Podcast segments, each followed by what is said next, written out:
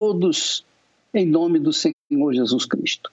Nós vamos tratar hoje, especialmente, sobre os problemas que envolvem a alma. Você sabe que enquanto a pessoa não resolver o problema da sua alma, os problemas exteriores, como o problema econômico, o problema de saúde, o problema familiar, sentimental, todos os demais problemas ficam à deriva. Por quê? Porque a alma é o cerne da vida, é a essência da vida aqui na terra.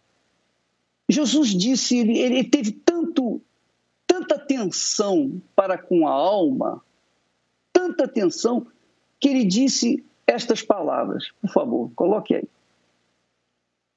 Pois que aproveita ao homem ganhar o mundo inteiro se perder a sua alma? Em outras palavras, o que, que adianta a pessoa ter dinheiro, ser empoderada, ser uma pessoa rica, poderosa, ela ter o mundo aos seus pés, ela ter tudo que o mundo oferece, mas dentro de si a alma está morrendo de fome, está sedenta, a alma está perdida. É a mesma coisa. Às vezes a pessoa, só para você ter uma ideia mais abrangente, às vezes a pessoa, por fora, ela é perfeita. Ela tem um corpo sarado, é bonita, a pessoa é inteligente, a pessoa é capaz, ela tem as melhores roupas, etc. Ela por fora é bela viola, mas por dentro é pão bolorento, bolorento. Não é verdade? Por exemplo, ela tem uma doença incurável. Ela tem uma, digamos, uma depressão, uma ansiedade. Ela não consegue amar nem a si mesma, ela não consegue se perdoar que, que adianta ela ser perfeita exteriormente e o seu interior estiver podre? Jesus fala da alma com muita propriedade. Ele, ele sabe das nossas necessidades, ele sabe que o nosso corpo precisa se alimentar, ser tratado, ele sabe do pão nosso de cada dia que nós precisamos. Mas acima de tudo que nós precisamos é consertar a nossa alma. É a nossa alma que sofre depressão, é a nossa alma que sofre a angústia, a tristeza, a alegria. É a nossa alma que tem paz ou que não tem paz. É a alma o centro da nossa vida. E Jesus disse: o que, que adianta o homem ganhar o mundo inteiro e a sua alma está perdida. E aí ele diz: o que dará, ou o que dará o homem em recompensa da sua alma? O que, que o homem tem para oferecer para que a sua alma seja feliz? Ele pode ter todo o ouro do mundo, mas ainda assim, para satisfazer a sua alma, só existe um jeito, um caminho, que é o Senhor Jesus Cristo. Só o Espírito do Altíssimo Deus, o Espírito Santo, é capaz de satisfazer a nossa alma. E quem o dá, quem dá o, Espírito Santo é o Senhor Jesus. Ele morreu na cruz justamente para resgatar a nossa alma, para poder salvar a nossa alma. Mas a pessoa tem que decidir por si mesma. Ela ninguém pode decidir por ela. Então você que está nos assistindo nesse momento, que tem, por exemplo, é, você tem crises, crises de pânico. Você vive com insônia, com medo, com ansiedade. O que é isso? São problemas da alma. Você não dá certo no seu casamento, você já casou várias vezes e o que você está casado agora não deu certo, não está dando certo. e você começa a pensar, poxa, será que eu nasci para sofrer? Não, você não nasceu para sofrer. Ninguém nasce para sofrer. Nós nascemos pela vontade de Deus. E Deus quer fazer o quê? Salvar a nossa alma. Ele quer consertar, não consertar, ele quer dar uma alma nova. Ele quer dar um coração novo para cada um de nós. Mas, em troca desse coração velho, por um coração novo, a pessoa tem que entregar esse coração no altar. A pessoa tem que colocar esse coração no altar. A pessoa tem que renunciar o seu coração para que então ela possa receber um novo coração. Ninguém pode viver com dois corações, não é verdade? Você ou tem um ou tem o outro. Para você ter um novo, você tem que abrir mão do velho. Não tenha dúvida disso. E é isso que nós queremos tratar com vocês hoje. Por exemplo, nós temos aqui o caso do Fernando. O Fernando, hoje, é um empresário, é uma pessoa bem-sucedida, é uma criatura que teve um problema grave, gravíssimo, que era o problema financeiro. Mas foi o problema financeiro que o fez chegar aos pés de Jesus e resolver o seu problema da alma. Quando ele resolveu o problema da alma, o seu problema financeiro foi resolvido. Vamos assistir a história dele, porque vale a pena, por favor.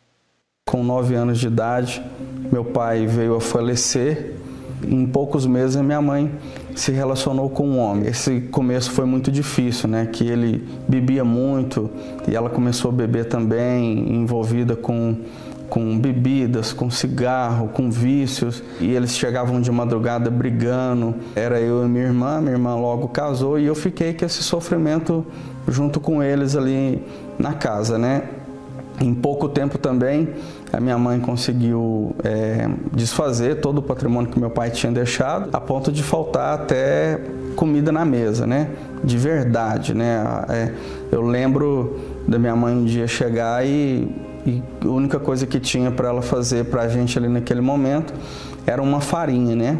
Ela sumia por alguns dias e não dava notícia. Eu ficava sozinho numa casa, né? Que ela tinha alugado e já tinha quase 15 dias que ela tinha sumido. E minha irmã já estava, ela já tinha saído de casa, já tinha casado e estava grávida, mas vivia uma vida também muito regrada, né? E eu me lembro de uma imagem, minha, minha irmã subir na rua grávida e me encontrou na rua, eu só de, de bermuda, e ela perguntou por que, que você está sem camisa, sem chinelo. É, o chinelo arrebentou e minha mãe sumiu, não tenho o que fazer, não tenho onde buscar recurso. Eu lembro que ela comprou alguma coisa para a gente comer e, e sobrou ali um, um pequeno trocado, ela comprou um chinelo para me usar, né?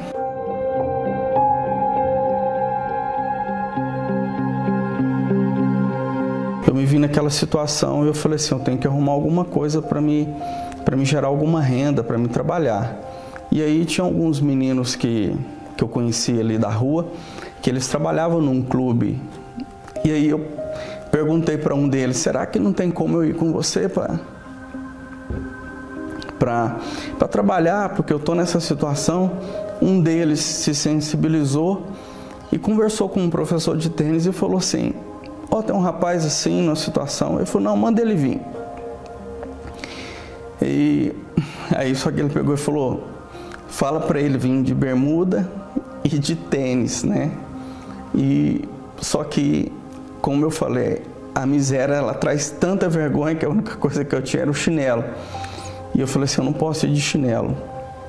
E aí eu peguei, tinha um sapato desse namorado da minha mãe, eu calcei, pus uma bermuda e pus esse sapato. Assim que eu cheguei lá, o rapaz falou assim, não, só não pode ser assim, tem que ser tênis. Aí eu voltei em casa consegui um tênis emprestado. O mais engraçado de tudo é que o tênis nem masculino era, era um tênis feminino e grande, mas eu consegui com a mulher que morava do, do lado, né? Algumas pessoas começaram a falar para ela que tudo que ela estava vivendo naquele momento era por conta de um trabalho, fizeram alguma coisa para ela. É, me indicaram esse centro aqui vamos começar a frequentar lá e, e, nós começamos aí, né? Nós começamos a servir esse altar, né?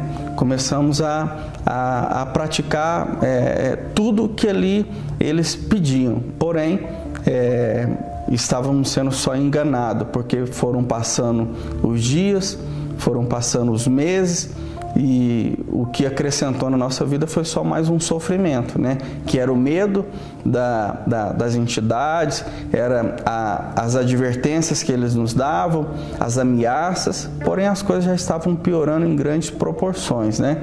É, as agressões entre minha mãe e ele é, é, aumentando. Passou algum tempo, é, fizeram um convite para minha mãe, falando que ela poderia, né?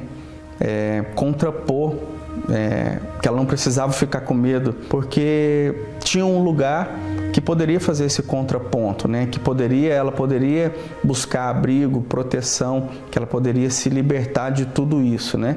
Que era a Igreja Universal. Chegamos lá na igreja e tudo ao contrário de que todo mundo falou, né? De que todo mundo falavam, né? Aqueles que zoavam. É, o que nós encontramos lá foi uma paz, foi realmente um lugar, um abrigo, uma proteção. E numa pregação, o pastor, eu me lembro direitinho o dia que ele falou, falou assim: olha, você que não tem o Espírito Santo, você vai priorizar nessa fogueira santa o Espírito Santo. E eu entendi que sem o Espírito Santo eu não ia, não ia conseguir permanecer. E dentro dessa, desse compromisso de honrar o, o, a minha palavra, o meu voto que eu fiz com Deus, o que realmente dentro daquela toda aquela miséria que eu estava vivendo, o que eu fazia uma, eu já fazia uma, é, uma refeição só por dia, né?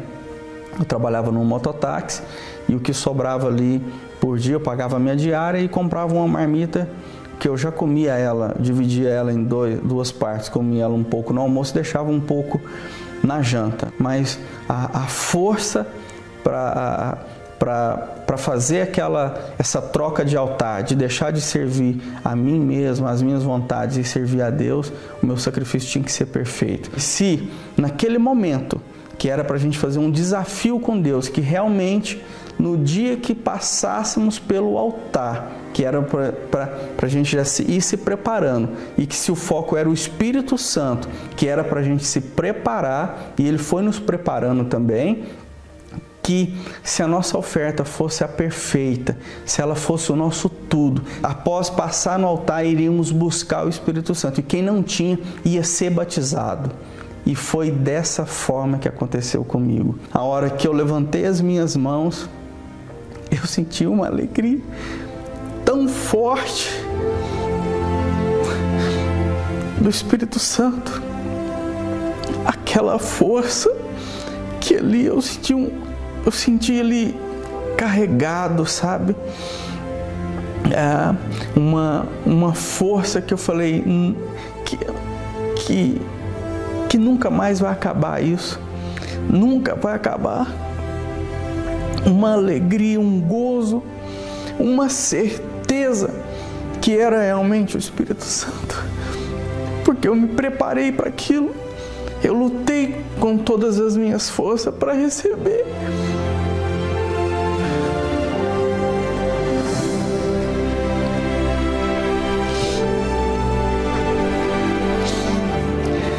foi maravilhoso. Acabou a reunião, passaram-se os dias, né? as lutas continuaram, tive outras lutas para vencer, mas com, com um reforço é, imbatível, que era o Espírito Santo. E aí foi aonde vieram as outras conquistas, né? Comecei a pedir para Deus uma mulher de Deus. Eu comecei a olhar a minha esposa, né? Até então é, nós só se conhecíamos ali na igreja. E eu comecei a olhar, a ver como que ela, como que ela sacrificava, que me mostrou que realmente era uma mulher de Deus que viu o altar da mesma forma que eu, eu enxergava o altar. Era que ela tinha e tem o mesmo carinho, a mesmo respeito com o altar que eu. E logo veio a, uma proposta para arrendar uma pequena lanchonete no centro, né? E arrebentou. Estouramos de venda. Com três meses tivemos que fazer uma reforma. Passaram-se dois meses mais reformas, ampliações nesse local, até chegar ao ponto de ter que buscar um, um, um local maior. Deus nos honrou, fomos fechando os contratos com grandes empresas, é, né, fomos abrindo outras lojas, fomos criando um mix de produto. Veio o primeiro carro, que até então tínhamos só moto, né, veio, veio o primeiro apartamento, né, compramos depois um terreno num condomínio fechado, fizemos uma casa da forma que a minha esposa sempre sonhou, conseguimos conquistar uma área muito grande para fazer uma sede grande agora também para nossa empresa, aquele carinho que, que eu não tive da minha mãe quando era criança, é, hoje está tudo superado, né? Eu tenho um bom relacionamento com a minha mãe, sou feliz com a minha esposa, sou feliz com a minha filha, é, sou feliz na minha empresa, na minha família e, e, e o principal de tudo, eu tenho paz eu tenho o Espírito Santo, eu tenho a alegria do Espírito Santo. E essa é a maior alegria. Eu tenho uma vida com Deus, eu tenho um relacionamento com Deus que não se abala.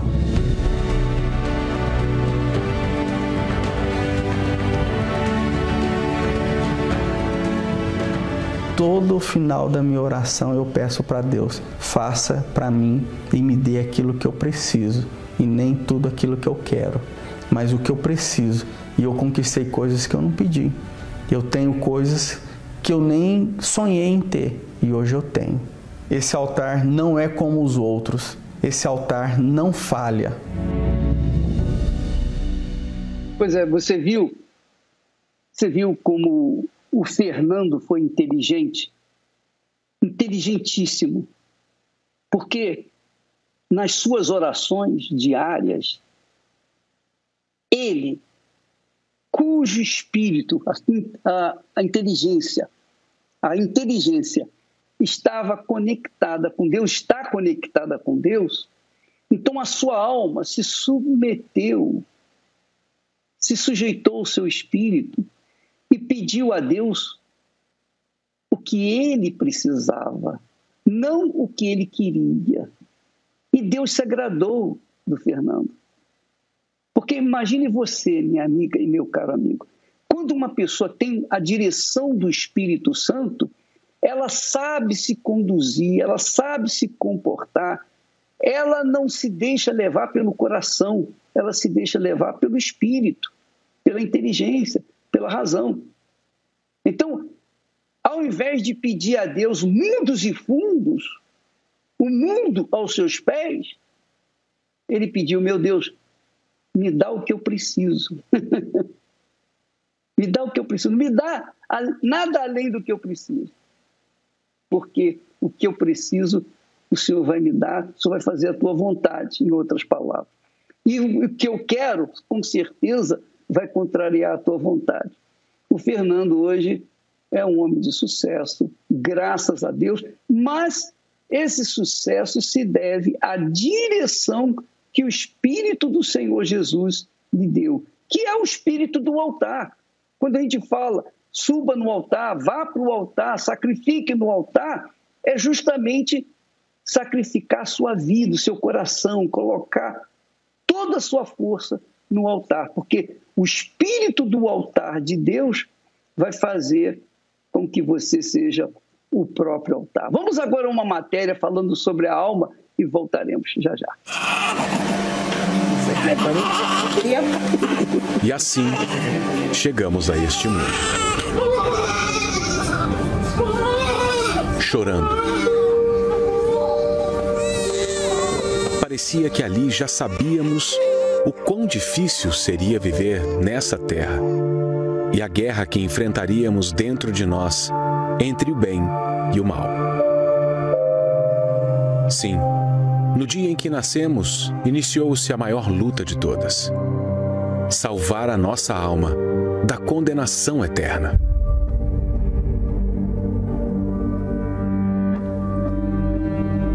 Quanta maldade!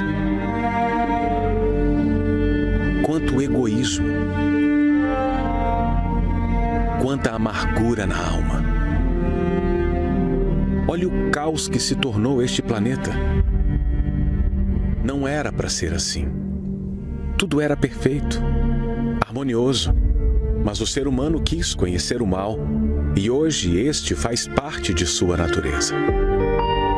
Desde o dia que Adão e Eva escolheram desobedecer a Deus, o pecado se instalou no homem, que se separou de seu legítimo Senhor, Criador que o amava e entregou o controle de sua alma a um senhor perverso, enganador e destruidor.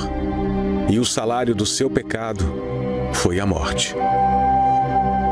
Como por um homem entrou o pecado no mundo, e pelo pecado a morte, assim também a morte passou a todos os homens.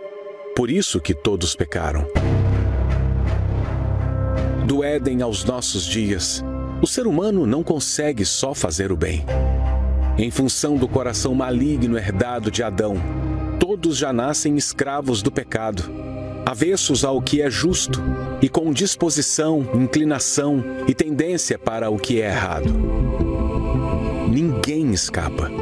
A alma está sempre a pecar, pois suas decisões e escolhas são baseadas na voz do coração. E por conta disso, as pessoas sofrem, gemem e padecem neste mundo.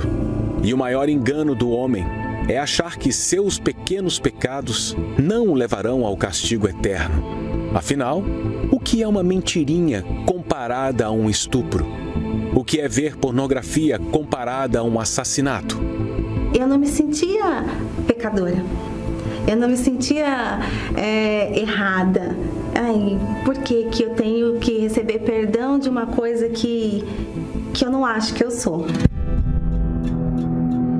O fato de ser bondoso, caridoso, não muda a condição de alma vivente. Todo o pecado é devastador. E se a natureza se mantiver terrena, a alma está perdida e condenada ao inferno, tanto quanto ao ser mais perverso da face da terra. A maioria se recusa a acreditar nisso e acha até um absurdo. Mas uma coisa é certa: no dia do juízo, teremos muitas surpresas. Ladrões, assassinos, prostitutas que se arrependeram sendo salvos e pessoas consideradas certinhas, santas e que até carregavam um cargo ou título na igreja, sendo lançadas no lago de fogo e enxofre. Não importa quem seja, a alma que pecar, essa morrerá. Talvez você ache que é uma boa pessoa e que não transgrediu nenhuma lei de Deus. Que tal fazer um teste? Considere apenas alguns dos dez mandamentos. Veja se você, ao menos uma vez na vida, já transgrediu algum deles. Primeiro mandamento: Não terás outros deuses diante de mim. Já creu em alguma entidade, amuleto ou em algum assim chamado santo? Alguém ou alguma coisa já ocupou o lugar de Deus em sua vida? Segundo mandamento: Não farás para ti imagem de escultura, não te encurvarás a elas, nem as servirás. Já houve alguma imagem numa parede de sua casa? Num cordão no seu pescoço? Em algum lugar do seu carro? Terceiro mandamento: Não tomarás o nome do Senhor teu Deus em vão. Alguma vez? Quinto mandamento: Honra a teu pai e tua mãe. Já envergonhou seus pais alguma vez? Oitavo mandamento: Não furtarás. Não se preocupe, não vamos chamar a polícia para ninguém. Décimo mandamento: Não cobiçarás a casa do teu próximo, nem a mulher do teu próximo, nem coisa alguma do teu próximo.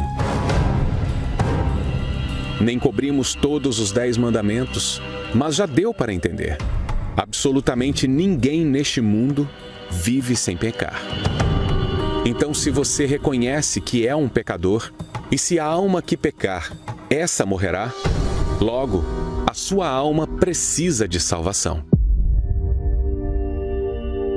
O pecado é o câncer da alma, e que, se não for curado, gera a morte, que é a eterna separação de Deus. Nada que o homem fizer sozinho resolve esse problema. Não existe remédio ou boas obras que o elimine. Então, como matar o que está lhe matando? Quem pode salvar a alma? Só o que venceu o pecado e a morte tem poder e autoridade para dar uma nova natureza e trazer a nossa redenção. Porém, ele só pode ser salvador dos que reconhecem que estão perdidos. Quando eu aprendi quem o Senhor Jesus era e por que, que ele morreu na cruz por mim, despertou em mim isso. Eu sou pecadora, eu preciso, mesmo eu achando que não sou, que não vivenciei esse mundo, que não fiz coisas erradas, mas só de existir, eu sou pecadora. Então foi aí que eu me converti. Desperte-se enquanto há tempo, pois é o futuro da sua alma que está em jogo. Há tantas coisas valiosas nesta vida, não é mesmo? E dependendo do que seja, só de olhar ou ouvir falar, impossível não notar o valor existente ali. Todo ser humano tem uma riqueza valiosíssima. Sim, isso mesmo. Seja você quem for, você é possuidor de algo de grande valor. A sua alma tem muito valor. A sua alma é tão preciosa, tão preciosa. A nossa alma preciosa, tão preciosa, que Jesus foi, chegou ao ponto de dizer: o que, que adianta o homem ganhar o mundo inteiro e perder a sua alma? Aprenda e entenda mais sobre como cuidar deste maior bem. Nesta quarta-feira, 25 de janeiro, Participe da Santa Ceia, na Vigília do Valor da Alma, com a presença do Bispo Macedo, às 18 horas, no Templo de Salomão, Avenida Celso Garcia, 605, Brás, e em todos os templos da Universal. Meu nome é Janaína Barroso Agostinho, tenho 48 anos e sou empresária. O meu preconceito contra a Igreja Universal começou quando eu vi o que a mídia passava, né, é, em relação à igreja e o evento do Maracanã. Esse evento me chamou muita atenção, porque eu achava aqueles sacos que na verdade eram pedidos, eu achava que eram sacos de dinheiro, que era o que a mídia passava. As contribuições vão desde quantias modestas recolhidas durante os cultos até fortunas arrecadadas em poucos minutos em estádios lotados de fiéis. E todos parecem acreditar que não só a fé remove montanhas, mas o dinheiro também. E eu falei, meu Deus, nessa igreja eu nunca vou pisar os pés, porque o bispo Macedo é um ladrão ele é um charlatão. Ele está enganando as pessoas, ele está usando a fé das pessoas e cobrando por aquilo que ele está fazendo. Meu Deus, como pode uma coisa dessa? É um absurdo. E quando o Bispo Macedo foi preso, eu achei, a justiça foi feita. Que bom que ele foi preso, né? Foi, então foi feita justiça, porque realmente ele estava enganando as pessoas. Então eu acreditei que a justiça estava sendo feita. E depois eu vi como tudo aconteceu. Ele foi livre, as pessoas na porta da penitenciária, orando, cantando. Eu falei, meu Deus, o que é aquilo? Como que ele consegue enganar tantas pessoas daquele jeito? As pessoas são tão cultas. Como ele consegue enganar tanta gente desse jeito, né? E aí aquilo me surpreendia, porque a mídia cada dia piorava, né? Então eu acreditava em tudo que a televisão falava. E enquanto eu recebia todas essas notícias falsas que a mídia me passava, a minha vida estava destruída, totalmente destruída. Eu sofri de depressão, minha mãe tinha uma enfermidade que os médicos não descobriram que ela tinha. A vida era totalmente destruída, a família, né? E, e nada acontecia de bom, parecia que, que nada acontecia. Não dava certo as coisas, não fluía, né? Não fluía. eu estava desempregada, eu era mãe solteira e com isso eu sofria muito de depressão. Justamente por parecia que não dava nada certo na minha vida, só apareciam homens casados. Quando eu achava que o relacionamento estava dando certo, eu via estava tudo errado, já acabava, eu ficava mais depressiva ainda. E eu olhava para meu filho e falava: Meu Deus, o que, que vai ser da gente? E aí a depressão foi, foi se agravando, foi se agravando. E sempre vinha uma voz na minha cabeça: É melhor você morrer. Se você morrer, acaba com tudo. Olha, resolve todos os seus problemas. Então aquela voz começou a ficar mais forte na minha cabeça, começou a ficar mais forte. E eu falei assim: Meu Deus, o que, que eu tenho que fazer? Aí foi quando eu cheguei no meu fundo de poço, onde eu tentei o suicídio. Eu lembro que eu estava de carona, né, num carro com uma pessoa e eu estava na marginal Tietê. E aí vinha aquela voz, cada, cada hora agravava mais. Vai, acaba com a sua vida, você resolve todos os seus problemas. E aí foi quando eu levantei o pininho e eu tentei abrir a porta do carro. Mas eu dava soco na porta do carro e a porta do carro não abria, ela travava. Eu destravava, ela travava. Eu destravava, ela travava. E aí foi quando eu tentei realmente me jogar do carro. E acabou não dando certo. E aí foi quando a minha mãe, na verdade, houve a inauguração da igreja na, na minha cidade, na cidade vizinha onde eu, onde eu morava. E aí minha mãe falou, minha mãe foi na inauguração e falou assim: "Vamos lá, você precisa fazer uma prova com Deus, conhecer esse Deus essa igreja". Eu falei: "Da igreja dos ladrão? Não, eu piso em qualquer igreja, menos da igreja dos ladrão". E ela falou assim: não, por que, que você não faz uma prova com Deus? Você, é você e Deus. Você não vai falar o que você quer para ninguém, só para Deus. E ele vai te mostrar se ele existe naquela igreja ou não. E aí eu falei assim: mãe, eu vou com a senhora. Eu cheguei à igreja, mas já algo aconteceu diferente na hora que eu pisei na igreja. Eu falei: gente, é tudo. Nossa, que estranho, né? Parecia que eu sentia uma paz que eu não sentia, né? Só de eu pisar na igreja eu já senti algo diferente. Eu falei, meu Deus, mas será que é isso mesmo? E aí foi quando eu participei da reunião e eu fiz um voto com Deus. Eu falei, meu Deus, senhor está naquela igreja mesmo? Eu creio que o senhor vai me responder. Amanhã eu vou sair para procurar emprego. E aí foi quando eu saí no outro dia, né? E aí foi quando, no final da tarde, eu fiquei na praça. Meu Deus, olha, até agora até agora eu não vi esse emprego. Então o senhor não existe naquela igreja. Aquela igreja realmente, tudo que eles pregam é uma mentira. E na última entrevista que eu fui, eu fiquei empregada. Com um salário assim que eu nunca tive na minha vida. E aí realmente eu falei assim, meu Deus, só tá naquela igreja sim. E aí foi onde eu comecei toda a minha caminhada na fé, né? De conhecer realmente esse Deus que a Igreja Universal prega, né? E aí foi quando eu comecei todo o meu processo de libertação e aí onde eu tive um encontro com Deus, né?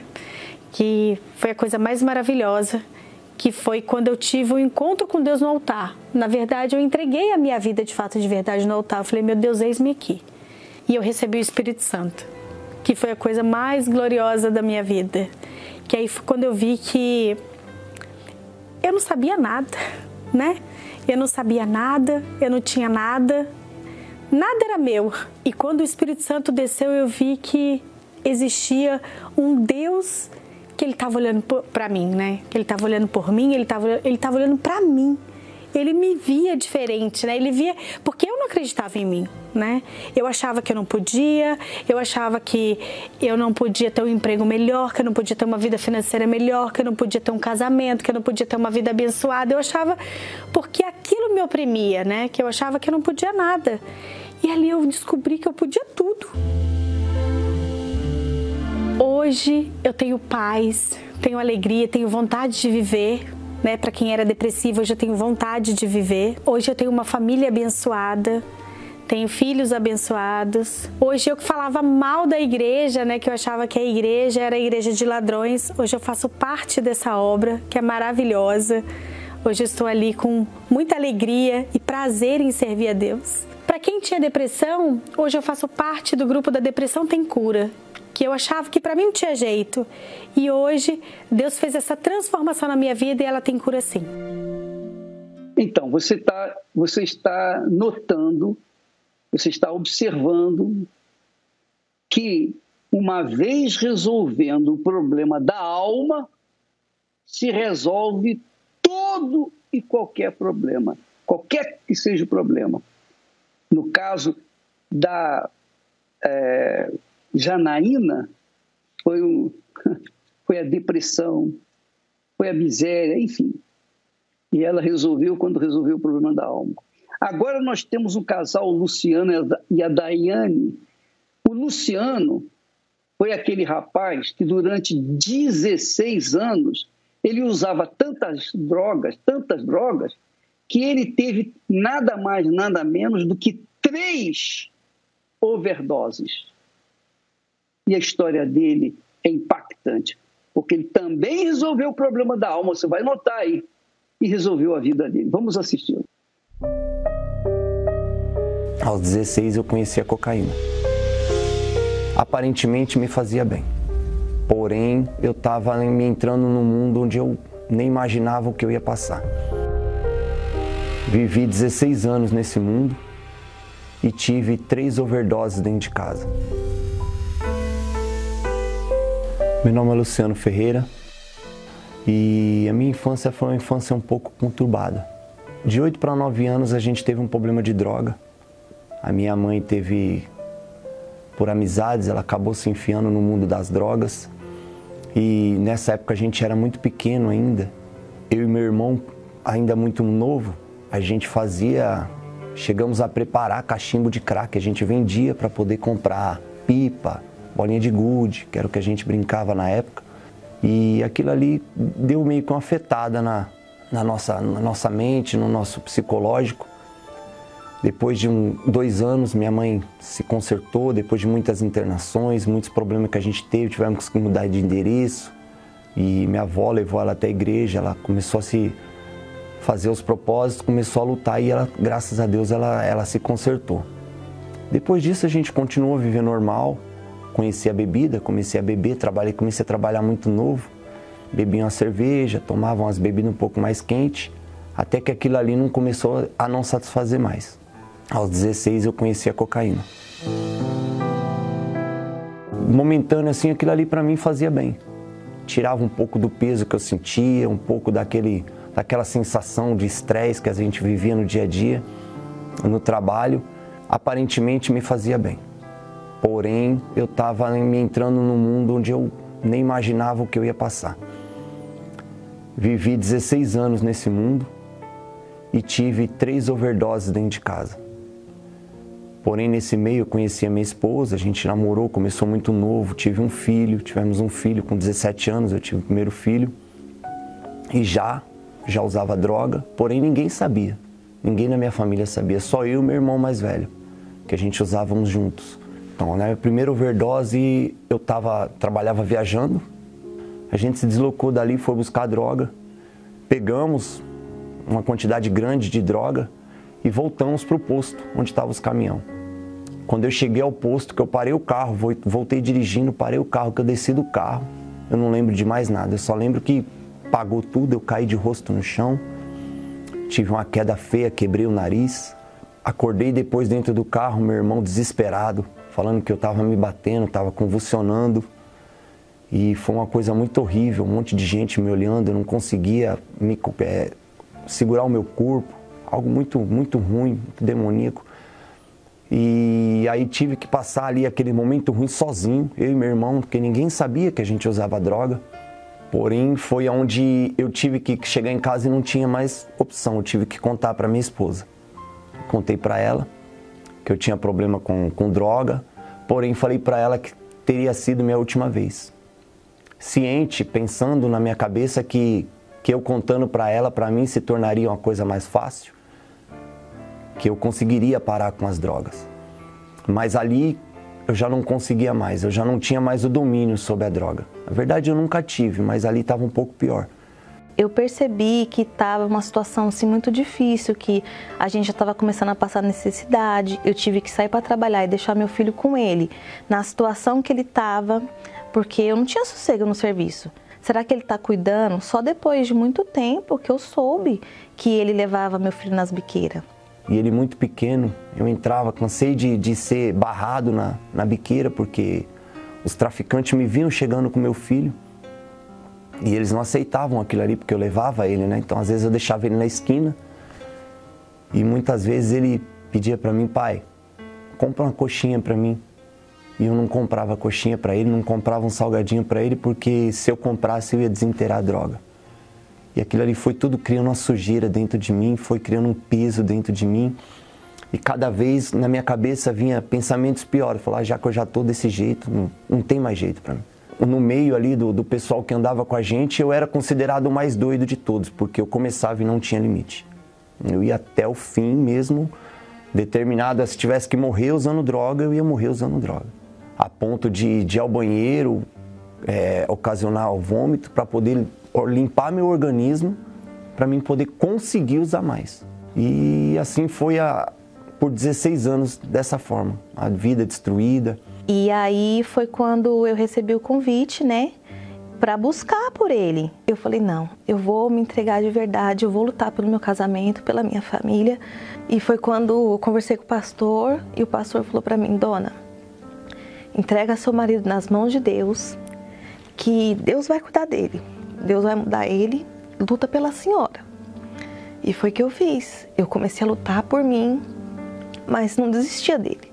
Eu cheguei a roubar o dízimo dela, cheguei a roubar propósitos da fogueira santa dela Chegava o leite, a gente passando um aperto dentro de casa, chegava o leite do meu filho, eu vendia o leite, eu não deixava nem entrar dentro de casa, eu vendia o leite dele sem saber se, se ia fazer falta para ele ou não. Eu ia lá, eu vendia, eu deixava faltar para ele para poder usar droga. Que virou a, a história da minha vida foi que eu estava em casa uma quarta-feira, minha mãe foi para a igreja, ela participou da reunião e ela chegou em casa, eu estava deitado na cama do lado da minha esposa. Estava tão drogado que eu não conseguia ficar parado na cama, me, me, me debatendo na cama, muito ruim. E através de um desafio que ela fez para mim. Ela falou para mim, ela já tinha me convidado várias vezes, ela falou para mim que se eu fosse na igreja, participasse da reunião, ela falou: depois de você participar da reunião, o pastor vai te orientar e você obedecer, a tua vida não mudar, você não precisa ir mais. Ela fez um desafio comigo e eu aceitei porque eu não aguentava mais viver aquela vida. Eu não, não, não, aceitava abrir mão da minha família, mas eu não sabia o que fazer. Então aquela ali foi a, a última gota, a última porta que eu tinha era aquela, ou era tudo ou nada. E eu aceitei, fui, participei da reunião, subi ao altar, o pastor me orientou e eu, para falar a verdade, eu não me lembro o que, que o pastor falou, mas eu senti tanto poder naquela palavra que o pastor me passou, porque eu desci daquele, daquele altar, eu desci como gigante. Ali, dali para frente, começou um, uma nova história na minha vida, porque eu não tive, como a gente escuta falar aí fora, eu não tive problemas de recaída, eu não tive problemas, lógico, tive que aprender a me defender e obedecer, colocar em prática tudo que era passado no altar, até que eu fiz um voto com Deus. Falei para Deus, meu Deus, a mesma força, a mesma determinação que eu tenho, que eu tinha na, na verdade para usar droga, eu vou colocar no teu altar. Mas eu quero que o Senhor dê o seu espírito para mim. Eu quero te conhecer de fato e verdade. Eu tive um encontro com Deus, ali a minha vida já mudou. Ali já se fez tudo novo. Eu já entrei para um grupo da igreja, um, trabalho de evangelização. Porém, ainda faltava algo. Eu olhava para os obreiros dentro da igreja, na reunião, falava, poxa, conhecia algum deles já, né? Tinha consciência das lutas que eles enfrentavam.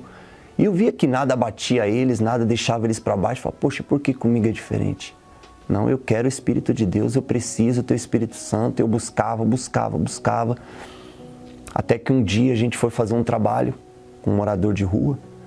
E chegando lá, a moça pediu para mim: faz uma oração para mim e eu não pude fazer oração para ela. Aquilo ali para mim foi assim uma explosão dentro de mim.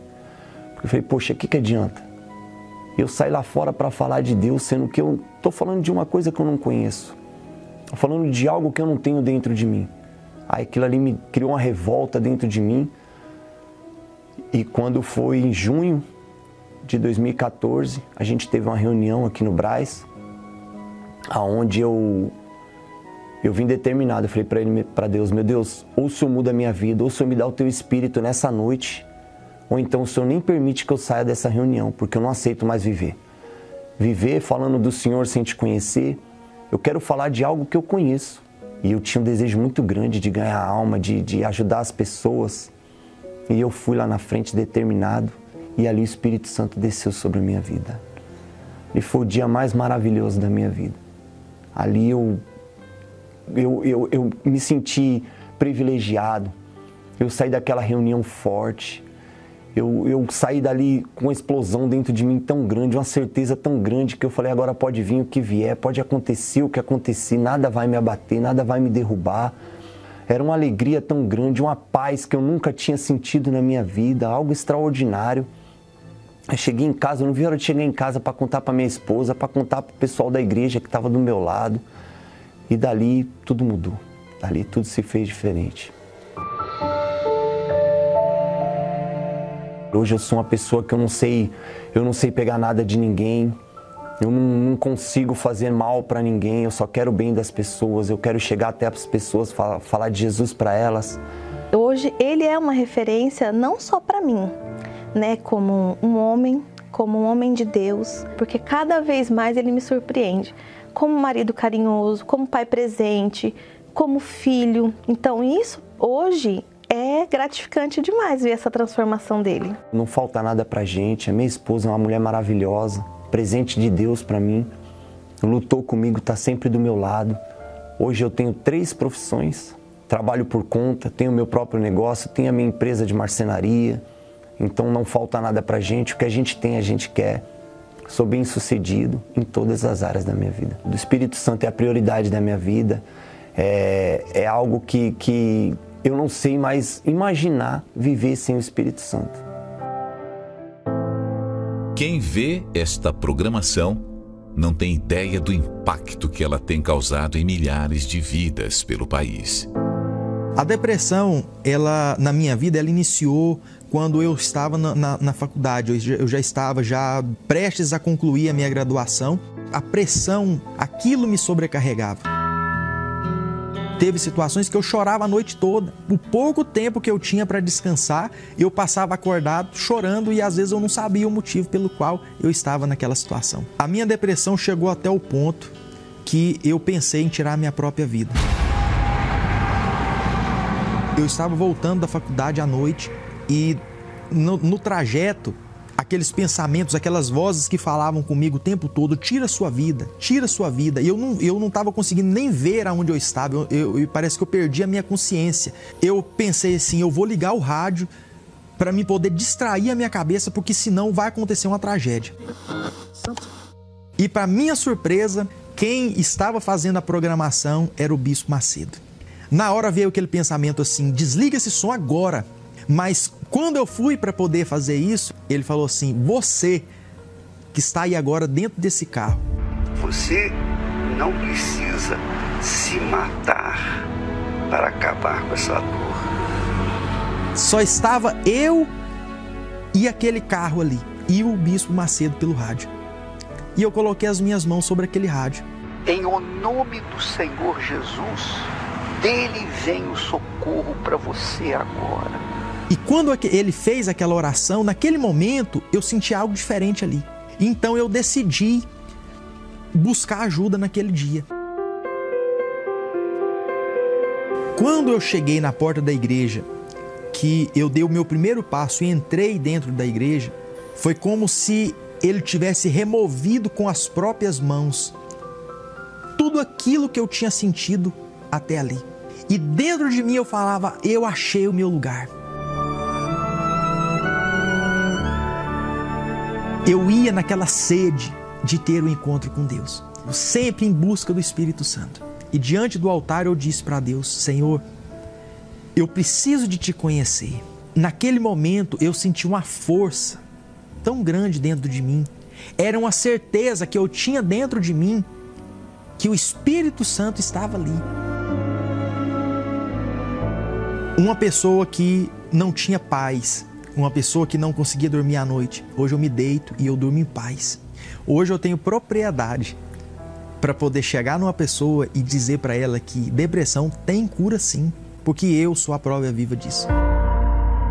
Isso só foi possível graças àqueles que têm nos ajudado a manter essa programação no ar. Seja um proclamador do telhado e nos ajude a restaurar vidas através da palavra de Deus. Você pode doar através do site universal.org/doar, pelo aplicativo do seu banco ou transferência bancária para uma dessas contas.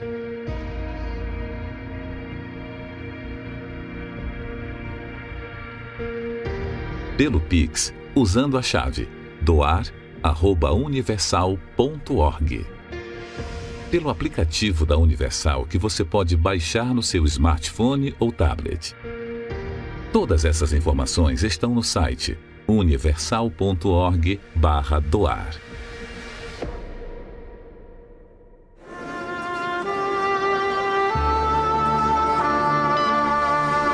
Não importa onde você esteja neste momento.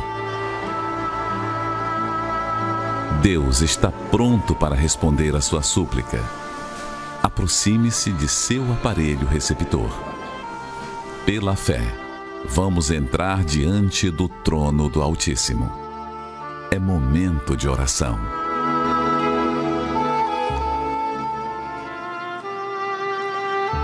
Deus Criador dos céus e da terra, Deus vivo. O Senhor não é um Deus morto, é um Deus vivo. Não há fundo de poço que a tua mão não possa alcançar. Hoje eu faço a oração por essa pessoa que tem essa sensação, é como se ela estivesse no fundo do poço. Tudo vem dando errado para ela. O Senhor tem visto a dor. Essa mãe solteira, ela tem que se desdobrar em dois empregos para poder sustentar o seu filho, filho que ela ama. Jamais ela vai virar as costas, mas tem sido difícil para ela, tem sido doloroso.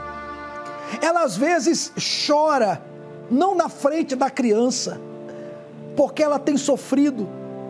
Oh, meu pai, o Senhor sabe que esta pessoa está orando agora conosco. Ajuda essa criatura, fortalece, traga ânimo, direção. A tua mão pode alcançá-la, ainda que ela esteja se sentindo no fundo do poço. O Senhor é Deus. Os homens podem ter falhado com ela. O ex-marido, o ex-companheiro, mas o Senhor não falha.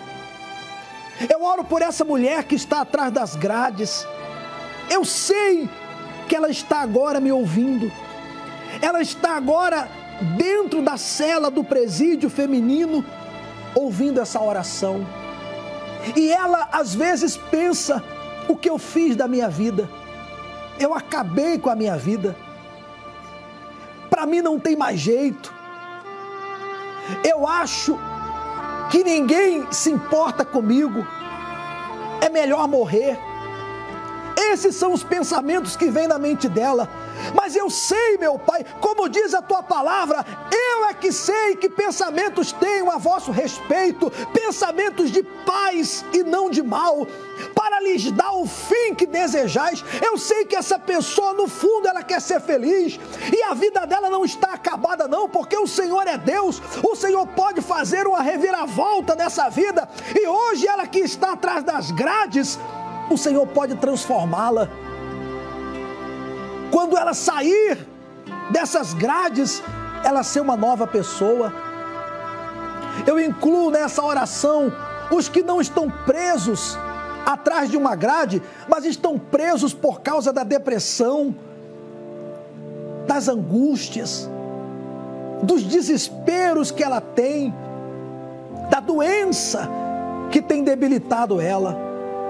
Em nome do Senhor Jesus, meu amigo e minha amiga, se você puder, se você crê no poder de Deus, toque agora na minha mão. Eu coloco a minha mão aqui agora na tela. Eu queria que você tocasse aí no rádio ou na televisão, por onde você está me acompanhando. Toque a sua mão na minha e seja livre. Em o nome do Senhor Jesus Cristo de Nazaré, receba cura, libertação receba o teu milagre. E se você crer, diga: Eu creio, em nome do Senhor Jesus. Meu Deus, eu peço também por esse domingo, que será o segundo domingo da água dos maiores milagres. Consagra mais e mais essas águas que serão entregues nesse domingo.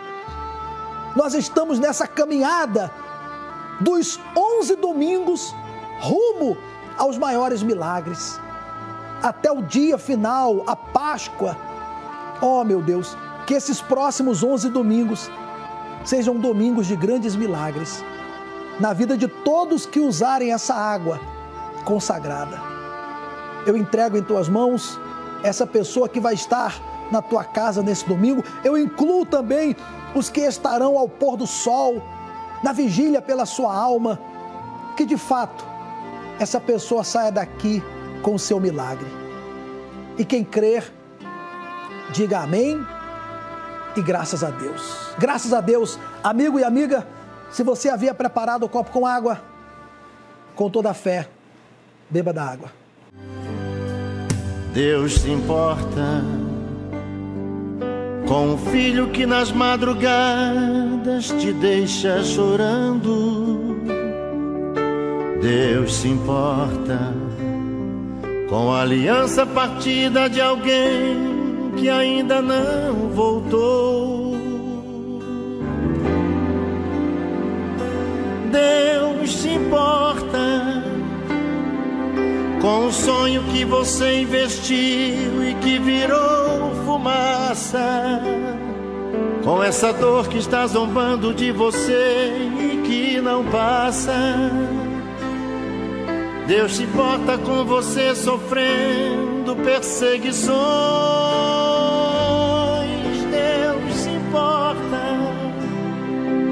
Quando vê você jogado aí, provando o resto. Ele te prepara uma mesa no deserto. Use agora a tua fé que a vitória está bem perto. Agora que nós já oramos, é você fazer a sua parte. Busque ajuda. Neste domingo, por exemplo, será o segundo domingo da água dos maiores milagres. Se você recebeu no domingo passado, aqui no Templo de Salomão, uma garrafa com água como essa aqui, a água do poço, lembre de trazê-la para você receber a gota do milagre. Agora, mesmo que você não tenha recebido, eu te convido a estar conosco nesse domingo. Traga uma garrafa com água, nós vamos colocar um pouco da água aqui do poço de Jacó. Deus vai fazer um milagre na sua vida. Não só milagre de cura, não independente da área que você está precisando do milagre. Se você crer, esse milagre vai chegar até você. Teremos uma reunião sete da manhã, a grande concentração nove e meia da manhã e às 18 horas, a vigília pela sua alma ao pôr do sol aqui no Templo de Salomão. Faça a sua parte e sem dúvida Deus fará a parte dele. Deus se importa com você. Só depende de você para ser a última lágrima que você chorou, porque chegou o tempo de vencer. Deus se importa com